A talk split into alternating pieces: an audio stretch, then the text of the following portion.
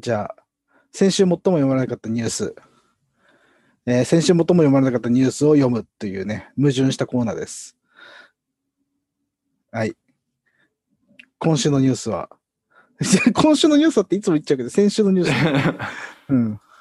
今回はい取り上げるニュースは、行きましょうか。えーっと、1月29日のニュースでございます。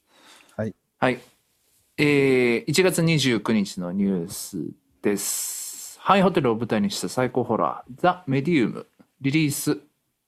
おかしいな。ハイホテルを舞台にした最高ホラー、ザ・メディウムリリース。ローンチトレーラーではボーカル曲も披露と。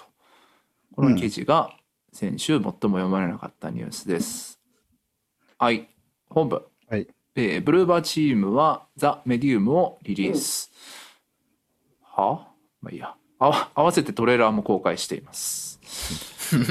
本作は三人称視点の心理ホラーゲーム。霊能者である主人公のマリアンは現実世界から幽体離脱して霊界へ移動できる能力を駆使し荒廃した庭ホテルを舞台に謎の真相に迫りますまた本作の音楽はサイレントヒルシリーズに参加した山岡明氏とブレアウィッチ・レイヤーズ・オブ・ヒアオブザーバーに参加したアルカディウス・レイコウスキー氏が共同制作しており迫力のあるものになりそうですザ・メディウムは Xbox シリーズ X、シリーズ S、えー PC は Microsoft Store、Steam、Epic Game Store にて販売中。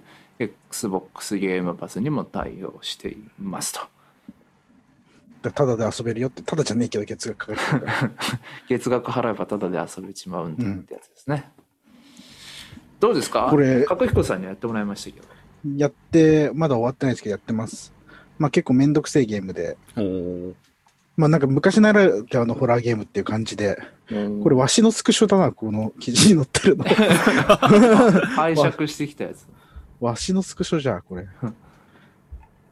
なるほどね。まあでも、なんかスチームで非常に好評、久しぶりにブルーバーチームとへしてはー出て出てましたね。いや、本当まず、え、えどうしよう。まあでもこれなんかな、小分けにいろいろたくさん記事多分出てたんで、わざわざこのリリーストレーラーでボーカル曲っていうニュースを読む人そんなにいないのかもなっていう感じですよね。うんはいはいはいなるほどメディウム自体は多分潜在的な需要はあると思います、ホラゲで。まあ結構ストーリーベースの、うん。あと予算が結構かかってるホラゲっていうインディーが多いんで、ホラゲは。まあ、これも規模的にはインディーなんだろうけど、ブルーバーチームも。確かにでもそうですね割としかも次世代機、次世代機とそう割とレイトレーシングですようんなホラゲでレイトレってね、レイエがあんまりまだないから。はいまあメトロがそうかな。まあホラゲっていうかどうかわかんないけど。うん。えグラフィックはどうですか？やっぱいいですか？うんいいですけど、バカ重いですね。あーあとその2個の画面に分かれて、その精神世界と呼ばれるところと現実っていうのを同時に冒険する、なんか、ススクリーンがなんか2個にバッて分かれる、めっちゃなんかケレン味の効いた演出があるんですけど、はい。そこはもう異常に処理が重くて大変です。でも多分 Day1 でパッチが当たってたんで、商品的にはもっと解決されてんじゃないのかな。うんうんうん。まあなんかいろいろこのメディウムについては言いたいことがあって、まず、まあポーランドなんですよ、ブルーバチームも。はいもって言うけど、なんか、あの、まあ、CDPR がね、去年サイバーパンク出して、あとゴーストランダーのところもポーランドで、はいはいはうんね、で、メディウム、ブルーバチームもポーランドで、今、ポーランドゲーム業界すごい熱いっていう、そうですね。えーうんスーパーホットのところとかも。あーそうかそっか。ポーランドってなんか寒いから、もうゲームしかすることなくて、プログラミングとか始めるしかなくて、ゲーム作っちゃうって話を聞いたことありますよ。いうーん北欧でエレクトロニカが流行る理由と同じだね、それ。なんかよく言うよね、北欧の人たちって冬外出れないからシンセずっといじってるから、エレクトロニカになるみたいな。文化的な方に行ってっていう。うん。まあ確かに。でもまあなんか、メディウムはまあ昔ならではのホラーゲームがほ面白いと思う人はきっと面白いと思うけど、結構難しいんで話が。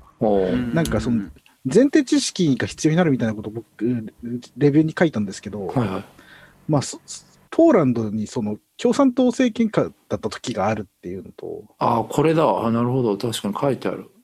それがだから黒黒歴史家というか、それの遺跡、遺跡みたいなホテルなんで、それがどういう意味なのかっていうのは、だから、ポーランドがその共産主義国家というか、まあ社会主義国家だった、共産主義政権だった時があることから、今に至るまでどういうことが起こったのかみたいなことって、まあ、なあのし全く知らないわけですけど、歴史的にはね。はいはいそれがホラーで使われるっていうことがどういうイメージなのかみたいなことは、なるほど。うんうんうんうんうんえーっと、まあ、察しがつくわけじゃないですか。うん。えっと変更もすごい似たテーマなるほど。そうですね。今聞いてて思いました。よくね、えっと、韓国映画とかでもよくあるんですよ。過去の政権と民主化した今っていうので、うんはいはい。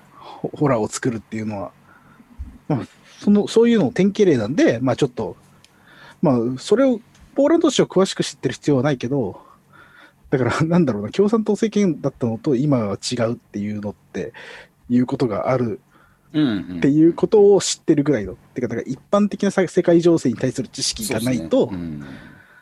社会の仕組みそうか構図みたいなものが。だから、へえ、共産党だったんだ、みたいな、選挙で負けたのかな、みたいなイメージだとあんま、だから、うん。響かないというか、ああ、なるほどね。はいはい。うん、なるほどね。その過去、第二次世界大戦以降の感じ？詳しく知ってる必要は多分ないと思うけど、はいゲームの中でも解説されるから、うん。なんかぼんやりただ昔のっていうよりは、そういうちょっと歴史的に確絶したところっていう文脈があるよっていうことが分かっていた方がいいと思います。なるなるほどね。うんこれ、時代はいつぐらいなんですか？現代いや、これ自体がね、99年とかだったっけな。それもね、あの、詳しくわかんないですけど、主人公が過去を回想してる体で話が進んでいくんですよ。へえ。その現在が今いつなのかまだわかんないというか、はいはい。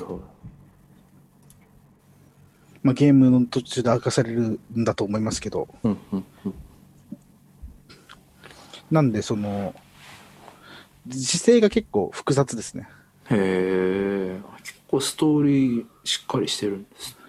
えっと、今までのその、ぶなんかブレアウィッチとか、オブザーバーとか、うんえーレイヤーズ・オブ・フィアって結構、ナラティブ寄りというか、はいはい。PT 影響下で、主人公が誰なのかもよくわかんないみたいなうんうん感じだったんですけど、メディウムは結構そんなことなく、ガンガン説明していく。あと、お化けが何なのかとかもガンガン説明してるし、主人公霊能力者だからお化け見えてるしなんで、はいはいはいうんなるほど。まあ、まあ、ぶっちゃけ怖くないです。